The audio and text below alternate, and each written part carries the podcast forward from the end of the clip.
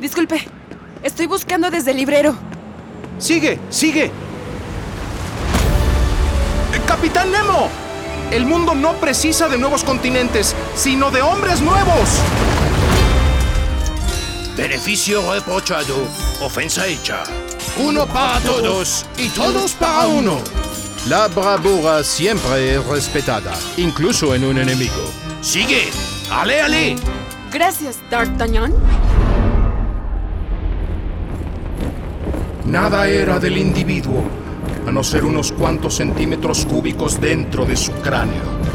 El gran hermano es la concreción de que el partido se presenta al mundo. Su función es actuar como punta de mira para todo. Sigue ahora que puedes.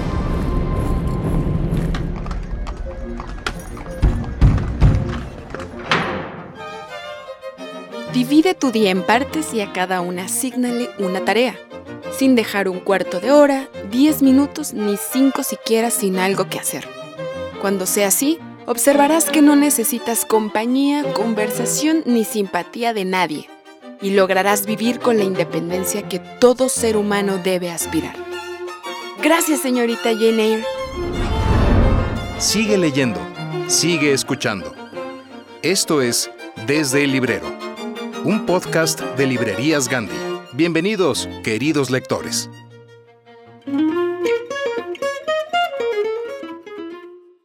Queridos amigos, ¿cómo están? Yo soy Yara Vidal. Vamos a escuchar la segunda parte de la entrevista que sostuvimos con Elvira Lindo por su última novela y con Sam Taplin y Alex Firth.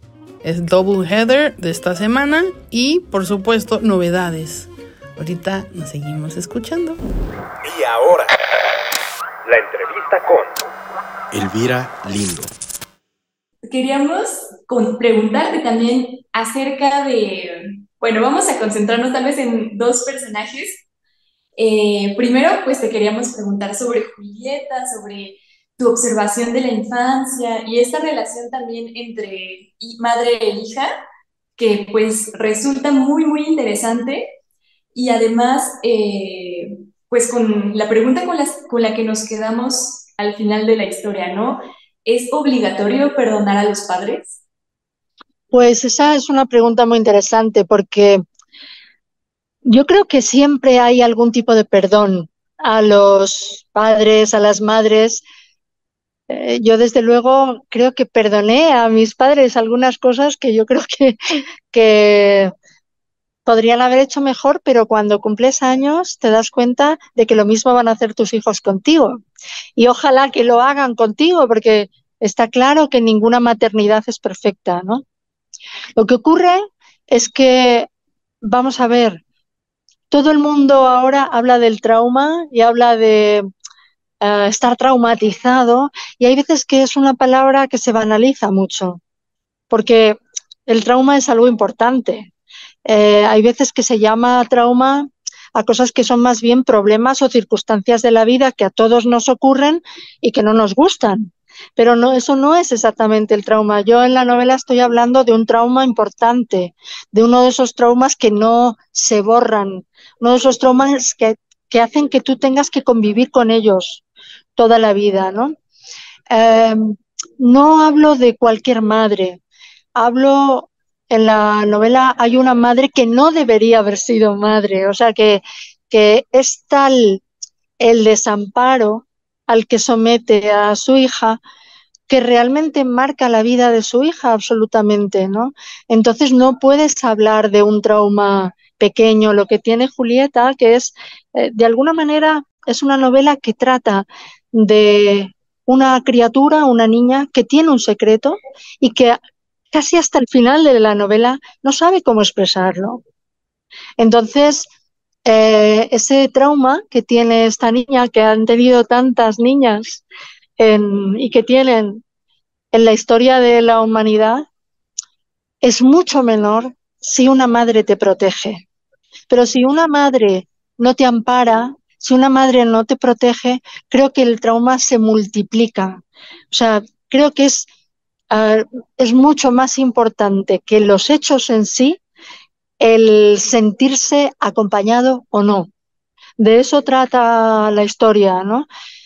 Eh, a lo largo de mi vida eh, he tenido, no sé si decir la suerte, pero la oportunidad de hablar con personas que mm, convivían de adultas con ese trauma con mayúsculas que yo te decía y casi siempre ese trauma perdura porque esas personas mm, han crecido en una familia que no, no les ha prestado ayuda cuando la necesitaban. Creo que cambia muchísimo la historia de uno si en la niñez realmente hay personas que te protegen. Yo creo que eso es lo fundamental de la niñez. Te pueden pasar mil cosas, pero si tú tienes a tu madre que, que, que de verdad quiere escucharte y quiere ayudarte, eso desde luego va a aliviar cualquier pena.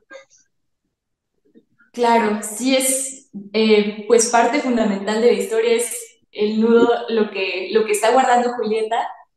Y bueno, también otro personaje que llega no en afán de, de, ayudarla, sino tal vez como, como una compañía en la que ella se refleja es Emma, con doble M, por cierto. Este, ¿Nos podrías platicar acerca de este personaje, también esta mujer que como que no se encuentra muy a gusto en la vida del pueblo? Bueno, um, es curioso, es un personaje curioso que a los lectores les hace pensar si es una aparición, si es de verdad es una aparición. Eso está muy bien, porque ya al final eh, tendrán respuesta para eso. Yo, eh, si tú miras en las fábulas, en los cuentos antiguos, los personajes se van encontrando en el bosque con otros personajes. Generalmente en los cuentos eran animales y unos animales encarnaban el bien y otros el mal, ¿no? Eh, yo creo que esta niña que de pronto se ve en la naturaleza, lo que se encuentra es tal vez la mejor persona que se puede encontrar, que es una mujer libre, eh, una mujer muy sensual que vive la vida con eh, persiguiendo sus deseos, equivocándose mucho también. Es decir, no es una mujer perfecta, pero es una mujer que habla y que le cuenta su vida, ¿no? Entonces, eso para una niña que está completamente rígida, eh, tiene hasta problemas físicos, porque tiene, esconde un secreto muy doloroso, de repente encontrarse con una mujer que no, que no tiene prejuicios, que habla, le habla a la niña hasta de su vida sexual. Cuando tú dices, ¿cómo es posible que, que sea tan insensata para hablarle a una niña de un asunto amoroso que, que se lo narra con detalle?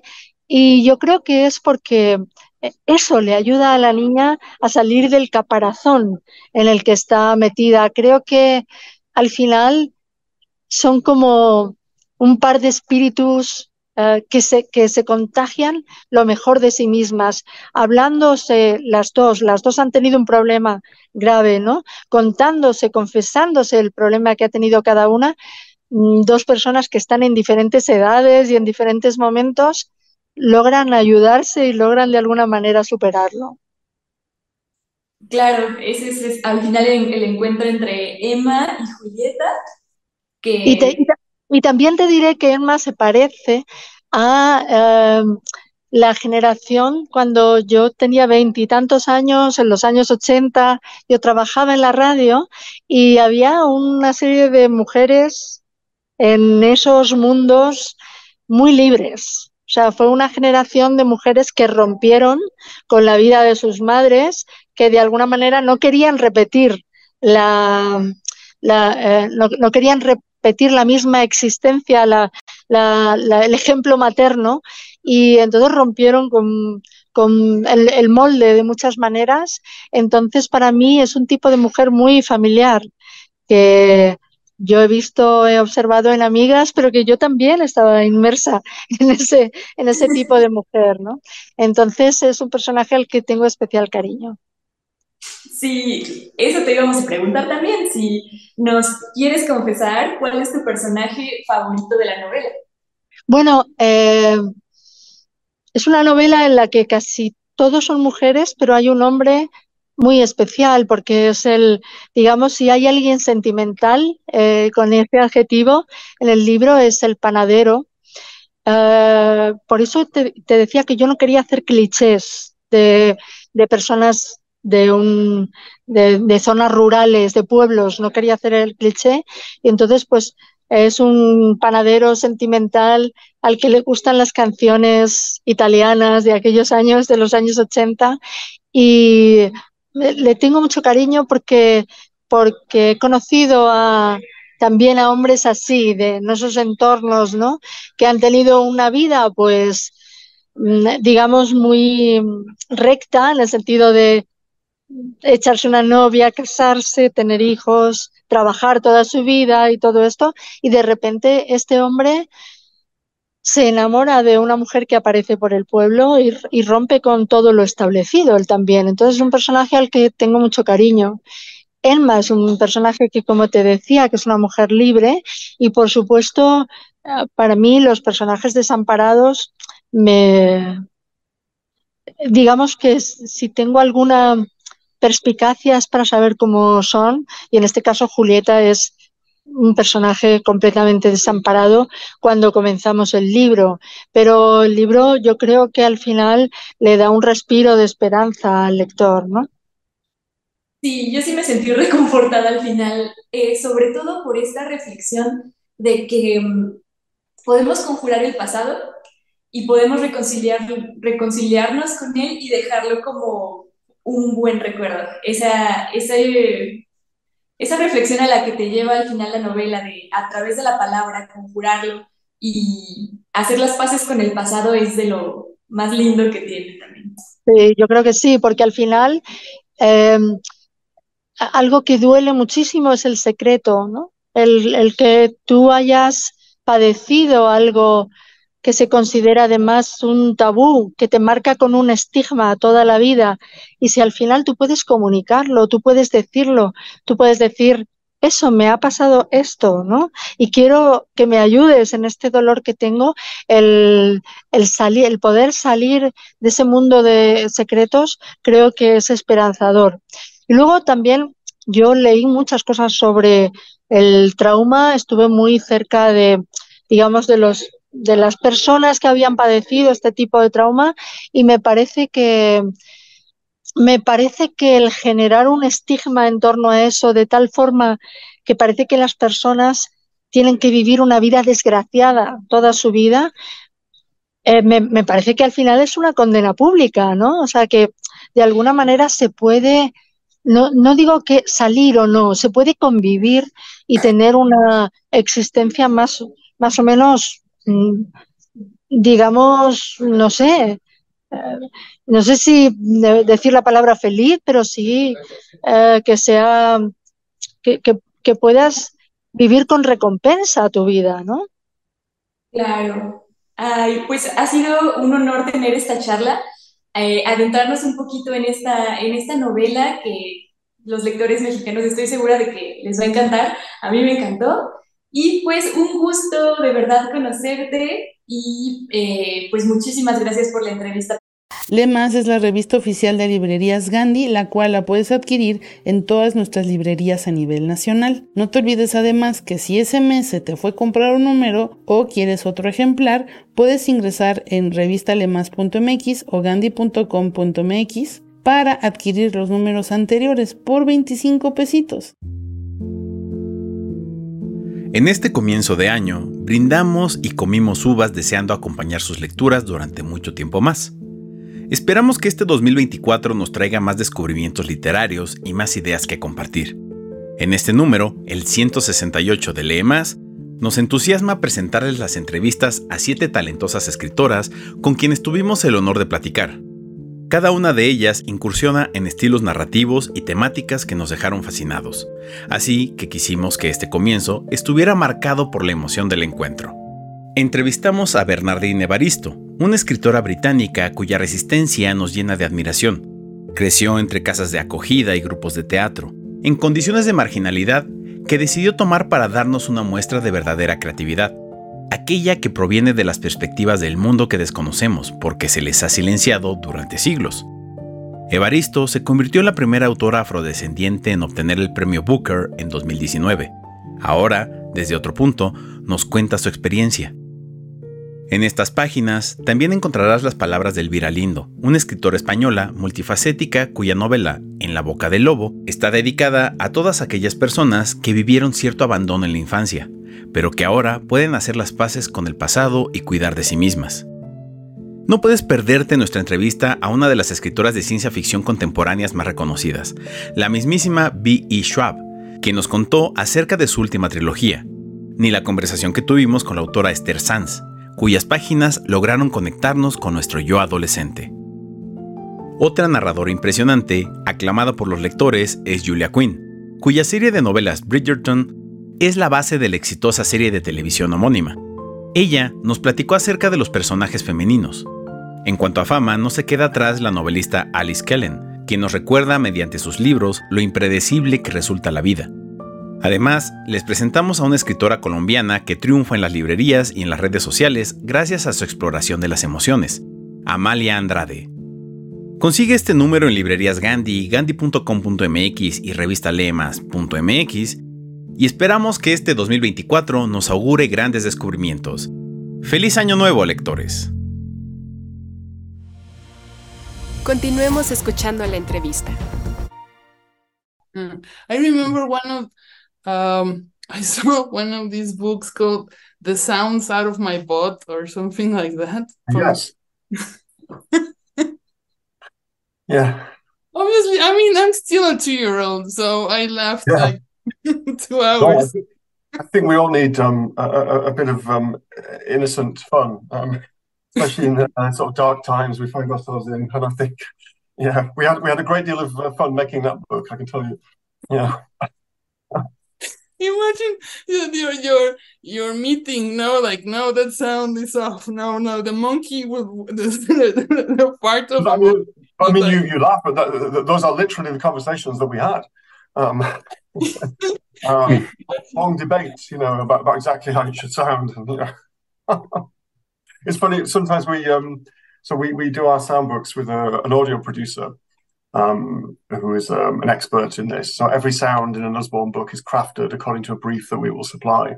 And we'll have lots of back and forth. We might go through 10 versions of a sound in order to get it exactly right. And you find yourself having these surreal conversations, like saying, I, have recently said to, um, it's called Anthony, on the phone, um, do you think this dragon is sounding a bit too mournful? You know, um, and then you think, uh, we're getting paid to have this conversation.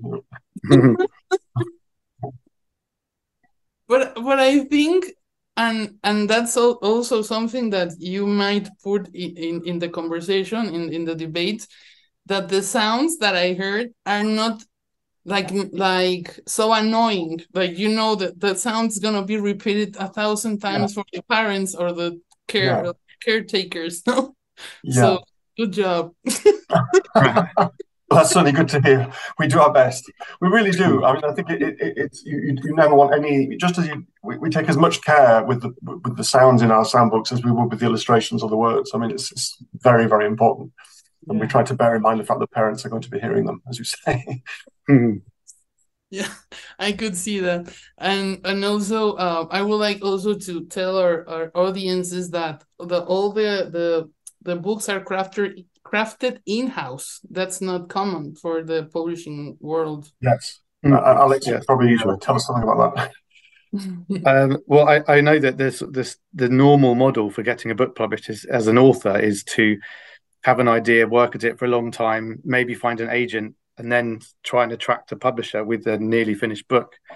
Whereas we have the other way around, so that we decide ourselves what book do we want to make, and then you kind of have a team to put it together from scratch and it, it's um, it, it's a different process, and it allows us to actually sometimes work quite hard on a book and then decide that it's not working and just stop. And if you're a you know an author on your own, that would be terrifying. But it's it's a nice bit of freedom that we have to play around, really. Yeah. It also means we have an incredible autonomy, um, mm. a level of control over what we produce. I mean, before the book goes near an illustrator, so the illustrators are freelance, out of house illustrators. Mm. Um, mainly. Um, but before it will go near the illustrator, it's very meticulously designed. You know, we know where each bit of text is going to sit. We've thought about the reading order on the page. Um, yeah. Everything is integrated and, and worked on. Um, so it's um, it means we, we, it gives us the chance to work in that way, which, as you say, is, is quite rare. No, it is rare, and and you can see the quality. And I mean, obviously, it, it stands mm. out. You understand. It's like it's it's like your your mind knows where to go. It's like there's an an a, a balance. No, mm. it's, it's like well, great, great yeah. to hear. from a 43 year old reader. no, but I have uh, shared some of your books. I bought some of the books for children's, and and they keep saying, "Bring me more! Like I need more." And it, it that's when I I started seeing like I haven't had this response other from I mean just like maybe Oliver Jeffers, Roald Dahl, just like little, sure. not not much. So so again, mm. yay. All right. so, um, if you uh, could uh, tell us in three words, how is it to to work in Usborne? Three words, Alex. Shall I throw it's, uh, it's it's friendly, uh, it's creative, and um, I, challenging. I think. I mean, like, as in, we always push each other to do better. I guess. Yeah, I, I, I, like Alex for three words. Um, what, what, what, can I add? Mm-hmm. I guess one word that springs to mind is, is privilege. Uh, we spoke about this before, but it it, it is really um, more and more, I think, for me, uh, an extraordinary thing to get to spend your working day doing. We mainly we are obviously just focused on what the next book is and thinking about how to make them as good as possible. But occasionally, when you see some sales figures or a little video clip of a child enjoying one of your books or something like that, you, you stop and think about the, the number of children around the world who are mm. getting pleasure and, and, and, getting knowledge from what we do. And that, that is an amazing thing. Um, so that would be one word. Um, two more words. I don't know. Um, different, I suppose, always different. New, new challenges, new um, excitements, um, always moving, trying to innovate. Um, well, that's two words. Maybe that'll do. no, yeah, okay. we always use two words instead of three if we ever can. there we are. well, is there anything you would like to add to for the new readers and the young ones and whoever comes across this interview? Uh, I mean, we we glad to hear that it seems so many people do love to read Osborne books, but also just to read any books. Um, and I don't know what readers want to hear from us, but one thing that I love being able to tell school children when I go into schools is they say, I want to be a writer. And the answer I can give to them is, well, you can be a writer right now. You don't have to have any skill or any qualification. If you like the idea of making a book, you can be an illustrator or a designer or an author yourself. And you, you just have to try it and see what happens. And That's really yes making books is one of the easiest things to tell someone to do mm. well it's really good it's it's like uh spielberg like remember we, he started making movies when he was really young and see where mm. he went because uh the encouragement is really important. Yeah. Yeah. And you sam well, I suppose I'm just just building on what Alex said. I I guess that even if people don't want to be writers, um, I like the idea that they might find within one Osborne book or another the seeds of what of what might become their passion later in life. Because it's been 50 years now there are quite a few people um, who do tell us you know the reason i became um, a scientist or the, the, reason i ended up pursuing this career is because i, I read an Usborne book and what a mm. thing that is um, yeah so you know that that too is a very inspirational thought for us yeah you, you carrying that uh, it's it's it's really amazing how the reasons why it's nice to occasionally talking about it in this kind of way is that we don't spend most of our time thinking like this. Um, you know, obviously we're just thinking about the, the details of what we're working on and trying to make the books as good as possible. But yeah. it's, it's, nice, it's nice to have a chance to chat about it. Yeah, yeah, yeah. Thank course. you for inviting us on. Uh, you're, welcome. Yeah. you're welcome. My pleasure. And and yeah, I keep I kept thinking, of course, because I I'm I, I make a magazine to to promote uh, to, give the spotlight to the authors and the illustrators and everything. I'm I'm kind of always thinking how you guys are never off work. because you're maybe in the supermarket thinking, ah, this is a nice color and this and that. Oh, that's right. That's that's Yeah, certainly true. that is Yeah. right. I'm sure it's true for for, for both uh, Alex and me in, in slightly different ways. But that is really true. That, that there's always um, it's surprising what what where the inspiration can come from.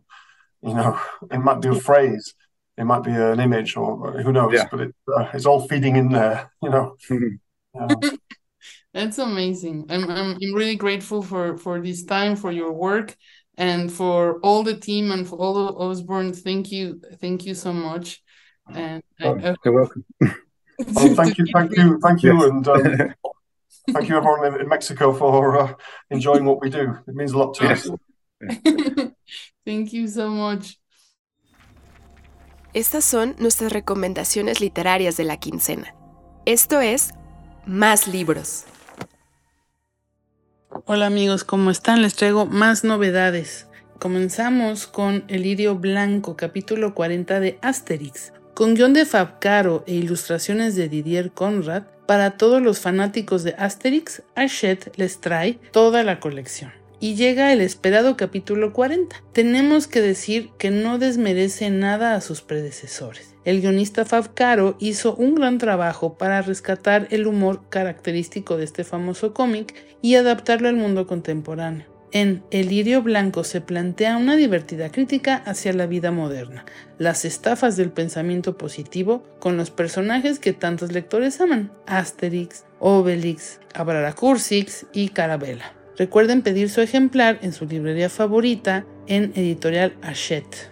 Prometeo Americano, el triunfo y la tragedia de J. Robert Oppenheimer, por Kai Bird y Martin J. Sherwin. Está publicado en debate. Esta biografía escrita en 2005 es ganadora de premios internacionales, entre ellos el Pulitzer, y vive una segunda ola de lectura gracias a la película a la que sirvió de base, Oppenheimer de Christopher Nolan, del 2023, y hace unos días ganó Mejor Película por parte de los Globos de Oro. La obra aborda la vida de J. Robert Oppenheimer, el físico teórico líder del proyecto Manhattan, creador de las primeras armas nucleares en aspectos como la encrucijada ética de ser considerado el padre de la bomba atómica y como dato curioso, los biógrafos de Oppenheimer tardaron 25 años en escribir este libro, pero que no nos tardemos 25 años en leerlo.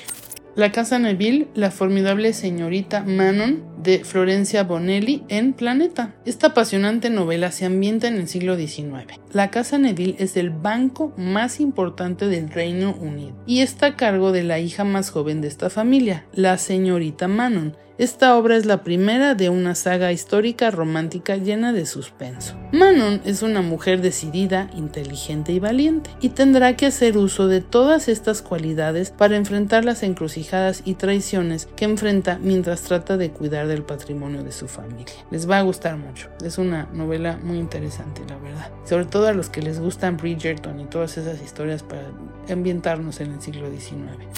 El amor, el mar, de Pascal Quignard en sexto piso. Pascal Quignard ha escrito con El amor, el mar su novela más personal y ambiciosa. En ella, el autor hace una apuesta por el amor y el arte a través de personajes como Johann Jacob Froberger, el maestro Bach, el enigmático Monsieur de Saint-Coulomb, escritor que nunca quiso ser publicado además, La Cruche Facult, el hombre con mejor oído de su tiempo, y el laudista Hatten y Zulin, virtuosa de la viola, cuya historia de amor resplandece en las páginas de este libro. Toda su sabiduría, su transitar por el mundo y por los días desembocan en este libro. Les va a encantar.